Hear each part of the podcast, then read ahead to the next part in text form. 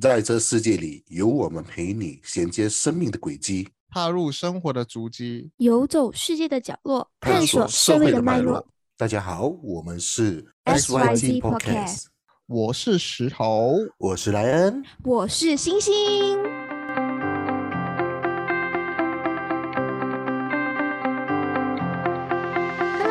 家来到我们最新的一季 Podcast，哇！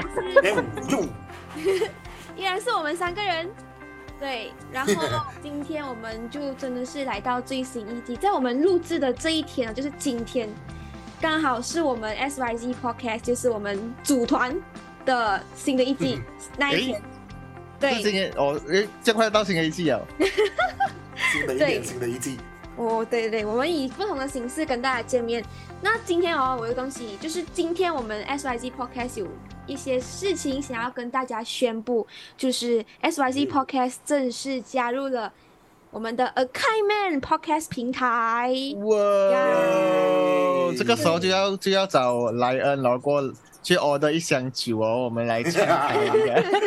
游走世界的角落，对对对，那游有什么走世界样特别呢？就的角落是如果大家探观索社众有粉丝，会的脉络就是特别喜欢听我们节目的话，你也可以游走在世界的角 AKM 的落平台，就是 AKM A Kind Man Podcast 的 APP 提早收听我们的节目。当然呢，在一个星期之后呢，我们也会把它上架在探 Spotify 索。社会如果大家的脉络。有兴趣的话，可以下载 A Kind Man 的 APP 来和我们收听我们的节目。对，所以简单来说的话，就是如果你想第一时间收听我们的频道，就是去你的 App Store 下载 a k i m a n 这个 App，然后搜寻我们 SYG Podcast 就可以了。对，我们会把链接放在以下的节目栏。好，这样我们今天的这个节目预告就讲到了这里。那今天我们就要进入今天的主题。好，那就在上个星期，我们在 SYG Podcast 的群组，我们流传了一个测试。其实这个测试的、这个测试的流程最近在我们很红，对对对对对，是超级红的。那它就是 MBTI 的测试。那哎，想问看大家，就是有听过 MBTI 吗？其实，在九零年代的我们啊，就是二十多岁，我的朋友群哦，还蛮 surprise 的哦，很多人不懂这个东西是什么哎。哦我，不懂，我不懂是为什么，就是可能是我的九零年的，就是九零年代的人，他们比较不是很在意这一些心理测试的东西，是吗？还是我是男孩子的关系？我不知道。可能是因为我认识的朋友群里面的话，大部分那个年代我们会看到什么说星座运势啊、心理测验啊之类的东西。你你的星座运势的时候是从哪里开始的？密室那边的。不，有时候我们会买一些小周刊来看嘛。那些以前不是有什么测试都是在报纸上看到嘛。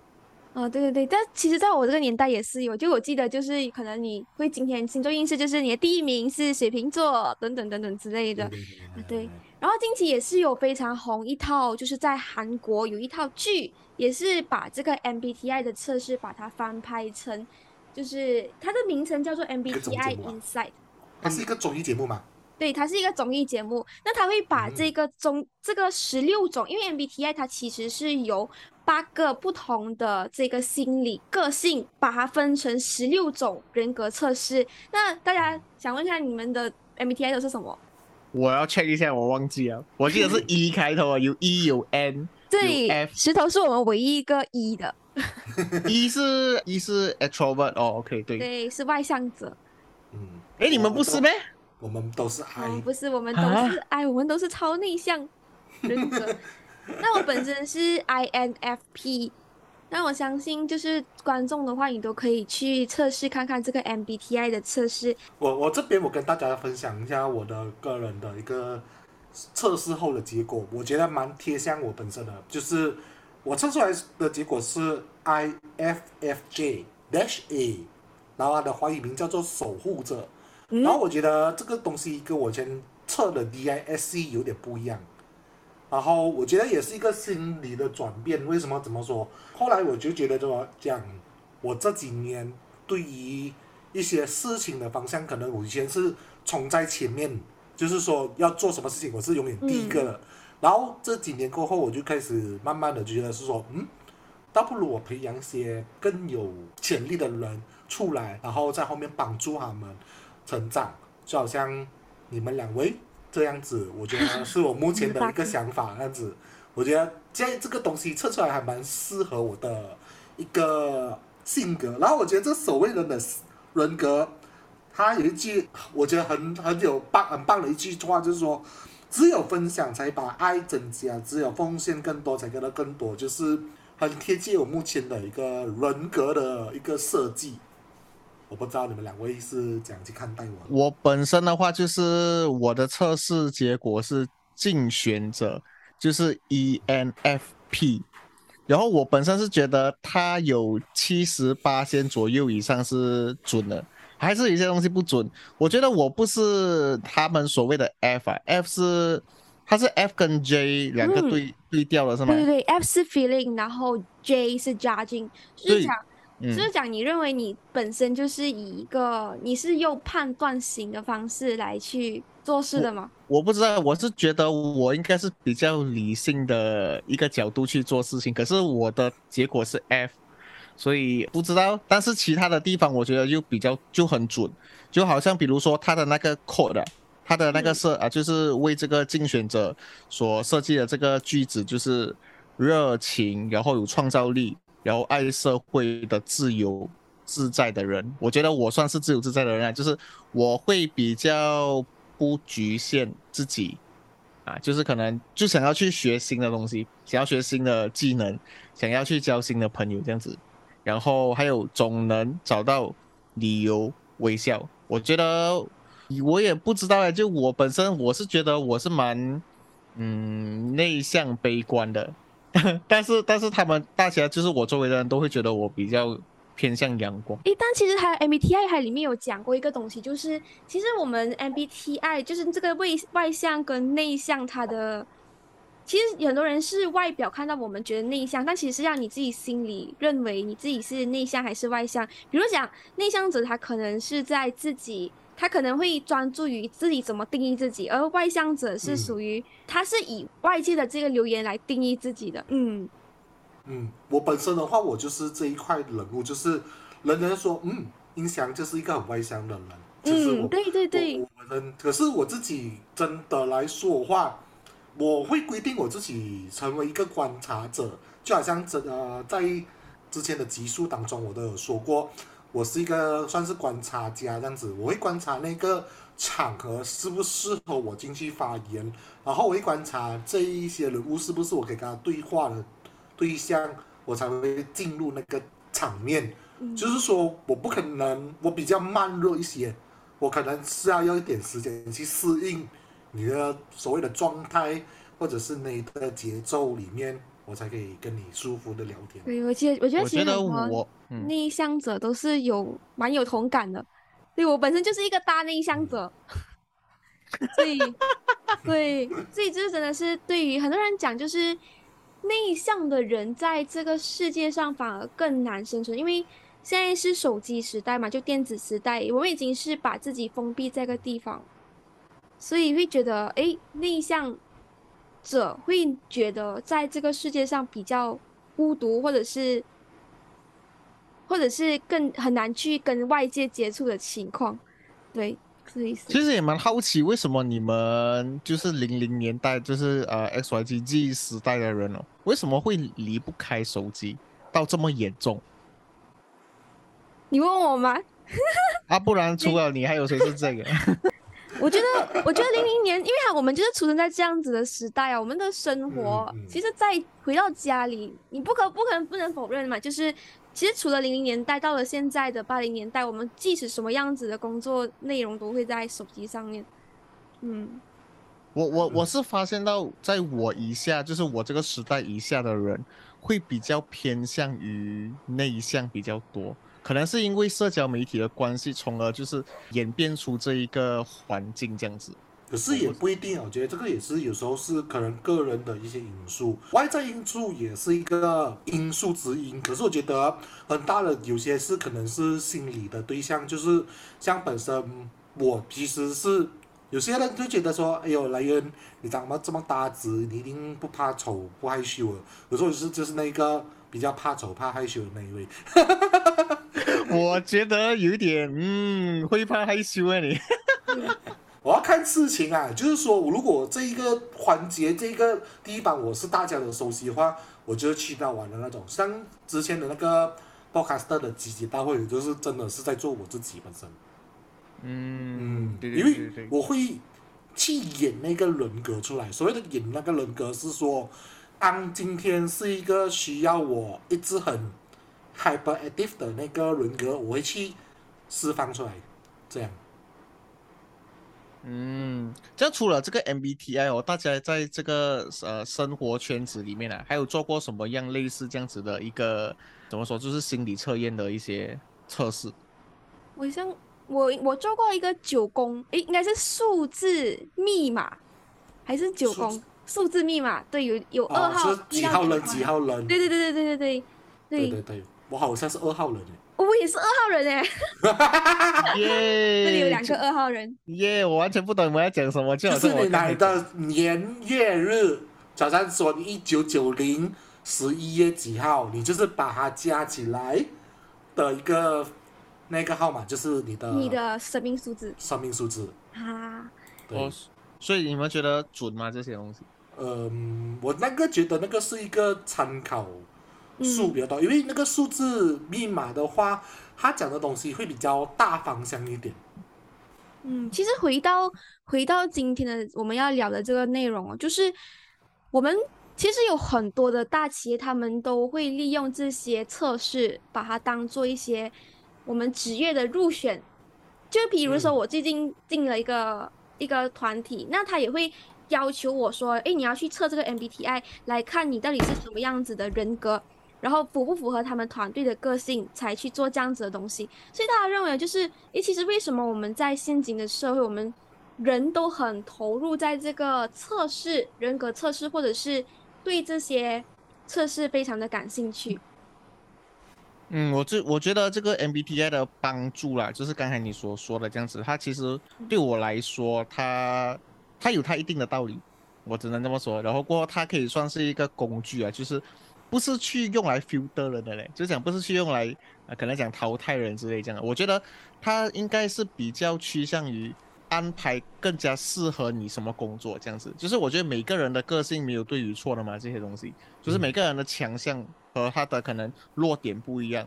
可能我们通过这个 MBTI 的帮助，这个工具可能可以就是更加的了解自己，或者是 HR 给你做的话，HR 会更加的了解那个 candidates。是在是什么样的个性，然后过去看看，哎，是不是他们想要的那些人这样子？反而现在的这些测试变成我们进社会的一个名牌。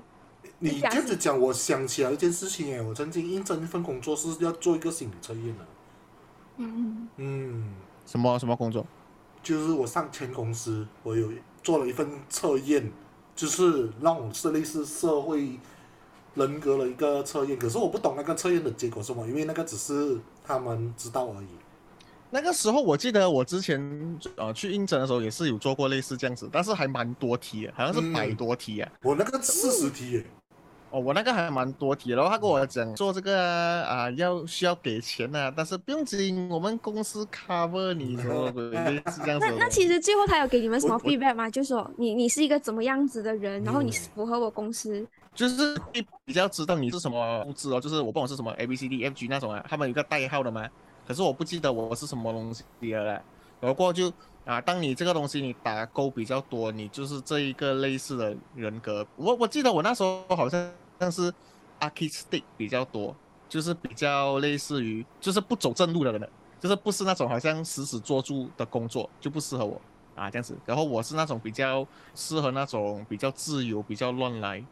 比较特别的工作啊，比较要用脑的工作啊，这个比较适合我做做那种死工啊，比如说也不是说比什么啦，就是没有没有任何的那个什么，就是 racist，就是好像比如说 account 啊，或者是说 analytic 啊，哇，这些东西我就会死得很惨，就不适合我自己了。对，但其实你认为就是我们在做这些测试了之后，就。它会不会成为我们就是在职业生涯的一个判断？就假设说，哎，姐你做了这个测试，他说，哎，你今天是一个想象力不足的人，你就会觉得，可能你本身就是一个喜欢想要做画家，或者是想要做一些比较创意性的工作。可是这样子的测试会限制住我们的想法，我们会觉得我们自己不行的情况。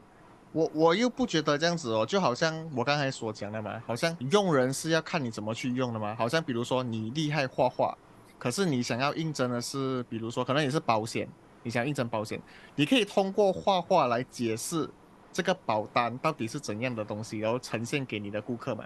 诶，这个是你的 strength 嘛？就是我觉得这个东西，这个这个工具可以帮助你更加了解你自己。它不是一个可能说是一个局限你的东西来的，我觉得嘞，我我个人觉得这个是一个自我认知的一个环节，就是说，呃，这个东西它不是个仪式。我我为什么会这样讲？是说，因为我超记得之前我在做 D I S E 这个的时候，我是另外一个人格了，我不是 influencer，嗯，我好像是 S 还是 C 了，然后到了这个年纪，就是。比较长大后的年纪后，开始心理变化、心心灵成长过后，我觉得就开始有不一样的思想。我觉得这个可能要跟听众就是说，这个只是让你目前知道你自己的一些优点，我觉得可以继续壮大它这个优点。for 那些缺点的话，我觉得就是可以暂时先看着它先。我觉得你讲到一个很好的 point，就是讲会跟着时间年龄去。啊，你的个性会改变的，因为我们都在进步嘛。嗯，而且而且我们也会随着就是老师教给我们的定义，或者是社会给我们的定义，我们会可能会改变一些我们自己本身的个性和想法。我觉得朋友圈也是一个很大的影响度吧，就是说你今天认识了一些什么样的朋友，或者是你在经历些一些什么事情，我觉得这些是慢慢让你长长大，慢慢让你成长一件事情。好像像之前我们上一季做的职人访问的话，我们曾经访问过薇安嘛，我们都有各自测了那个，你还记得吗？我们玛雅历那个东西，我是什么什么狼牙狼牙什么东西？好像是白虎。就就就大家那个，我觉得也是个测验东西，就是让你知道你自己的本身是怎样这样的人，怎样就是认知自己，然后把自己的该优化的东西继续优化大，就是这样子而已咯。对，所以回到来，其实任何的测试，它并都它不是一个对和错的一个测试题，它只是一个能让你找到你自己优点或缺点的东西。那其实近近期我和有朋和朋友聊到这个 MBTI 的这个测试，他有告诉我一件事情，就是我们两个都是 INFP，然后他告诉我一件事情，就是他发觉到，就是他在做这个测试的时候，他发觉到在 INFP 的这个特质上面。它有很多负面的一些行为定义给我们，比如说你是内向者，你是一个感情用事的人，可能你是一个非常超级拖延的人。其实这样子的测试多多少少会带给我自己一点点的影响，包括我自己本身做的 MBTI 测试，我会觉得我的天呐，就是它会限制着我一些一些我自己的个性的限制。对，大家有这种感觉吗？我觉得要看两面呢，好像说你是说内向，但是内向有内向的优点呢，啊，比如说好像讲内向的治愈能力哦，就是可能就是你的治愈自己的方法，可能就是在家里喝杯咖啡，看场电影 set 的。我们外向的话，我们就必须要拥有朋友，然后去聊天，或者是说接触外面外界的夸赞，我们才可以得到可能一个自我的一个。怎么说？就是满足，然后我们可能才可以治愈。然后当如果是说内向的人，他可能心灵受伤，他可以 automatic 自己治愈的，这个也不是一件好事吗？就是说他可能会比较他的内心，他的心脏比较大一点。我我能这样子理解吗？呃，我觉得你说的一般有道理，一般有点没有这个道理在。讲讲这么，我我个人分享是这样子，我们可以通过朋友来治愈我们自己，但是我觉得。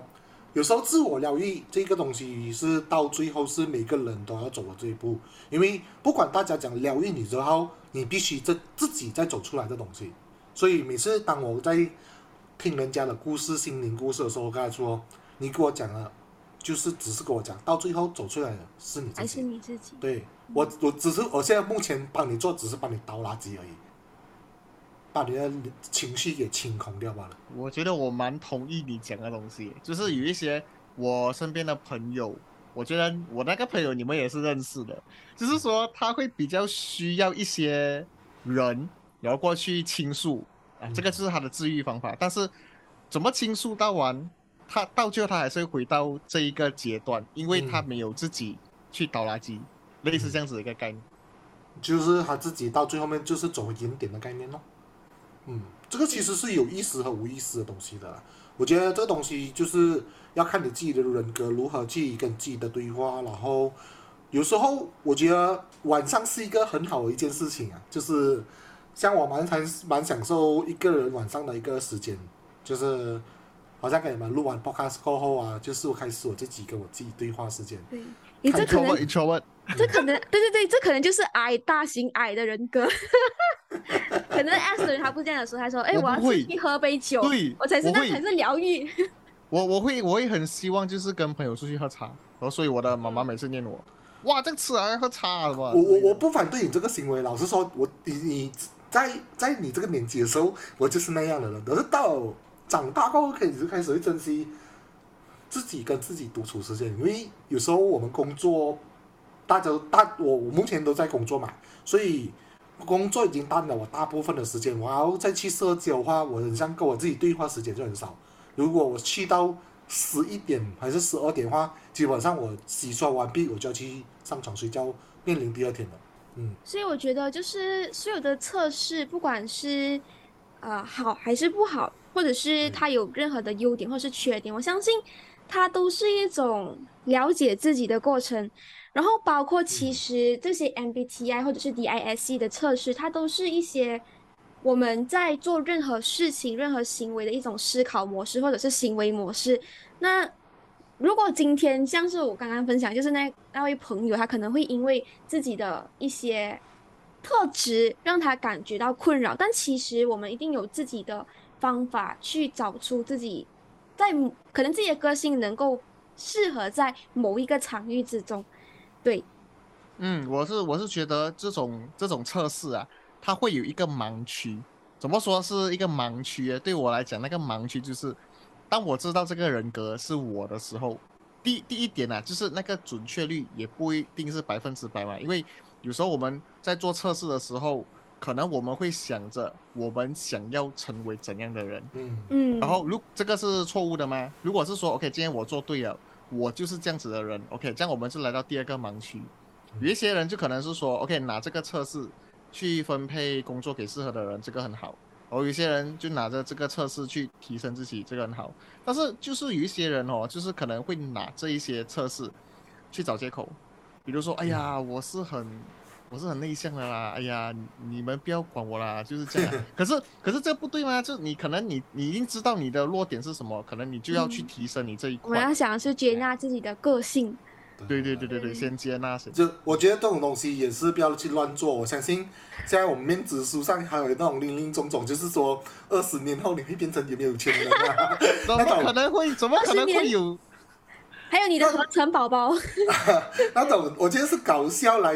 玩乐来取悦你的一个一个心理测验啊，我觉得有些东西还是要专业专业这个测试，所以希望如果是你对这 MBTI 有兴趣的话，我觉得你可以去试看看，我觉得不伤大雅，因为这是你认识你自己更好的时期。如果你没有做过的话，你可以去尝试；如果你有做过的话，好像说你隔了很久时间没有做。去看看一下你自己到底跟你现在有什么不一样。然后其实这个测验我觉得最好的一个东西是什么？它有规定我们不要打中间答案，就是说一二三四五尽量不要打第三。所以我的答案要么第二跟第四，除了一些我真正的觉得是我是中立的，我就是尽量中立。对，而且它的最后的结果，它是以百分比的方式来测试你到底是 I 多一点还是 E 多一点，所以我觉得它是可塑性的。就是其实 MBTI 它有一个一个讲法，就是你的这个 MBTI 会随着你的个性或者是你当时候的内心情境而做出改变的。所以当观众如果你要做 MBTI 的时候，你要尽量保持一个心里是空杯的状态，就是。如果当时做这个东西，对，嗯，所以他我相信他一定会在某一些方面有所帮助。那如果你发觉到你的这个在 MBTI 做的测试的特质是对你来说是一种认可或者肯定，我相信你可以去把它当做一种鼓励，让你去发挥你身上所有的特质，嗯。那今天，如果是说这个答案，等下我再插了一句，如果你测了过后，你觉得答案跟你现在的心态完全不一样，就代表你答的时候答中，再请答多一次。对，我觉得这个比较容易点，因为很多人就觉得，咦，我测完全不像我啊，可能就是在你答题的时候不够真诚哦。嗯，对对对。就是有想跟观众推荐一个，就是我在近期，因为我有。有想要了解 MBTI 这个部分，但是我想跟大家推荐就是一个 YouTube 平台，也就是我有跟莱恩跟石头推荐，就是他这个 YouTube 平台的名称叫做 Shelly Notes，雪莉的心理学笔记。那当然这里也有分析不同，就是来自不同的十六种个性，他与人相处是一个什么样子的模式。我相信观众，如果你有兴趣了解更多的话，也可以往这个这个频道去看。更多的内容，嗯，所以我们这一期只是一些个人分享，不是，并不是一些专业解说。对，好，所以今天我们 MBTI 我们的人格测试分享就到这里。那我相信，就是所有的人格测试，它都是一种对我们的一些积极，就是可能它也可能可以当做是一个娱乐，也可以当做是对自我的肯定。当然，我们要对于这些测试要谨慎，也要。把它当做就是测量自己的，呃，了解自己的一个工具也没有问题。那今天我们的这个 podcast 就聊到了这里，那我们就在下个星期五再次和大家见面。好，那我们今天就聊到了这里。大家如果有兴趣收听我们最新的节目的话，记得可以到呃开 man podcast。开 man。对，来听我们的节目，或者是也可以到我们各大平台，Apple Podcast、我们的 Spotify Podcast、KKBox 都可以听到我们最新一集的分享。那今天，对，好，那我们今天就聊到了这里，拜拜，拜拜，拜。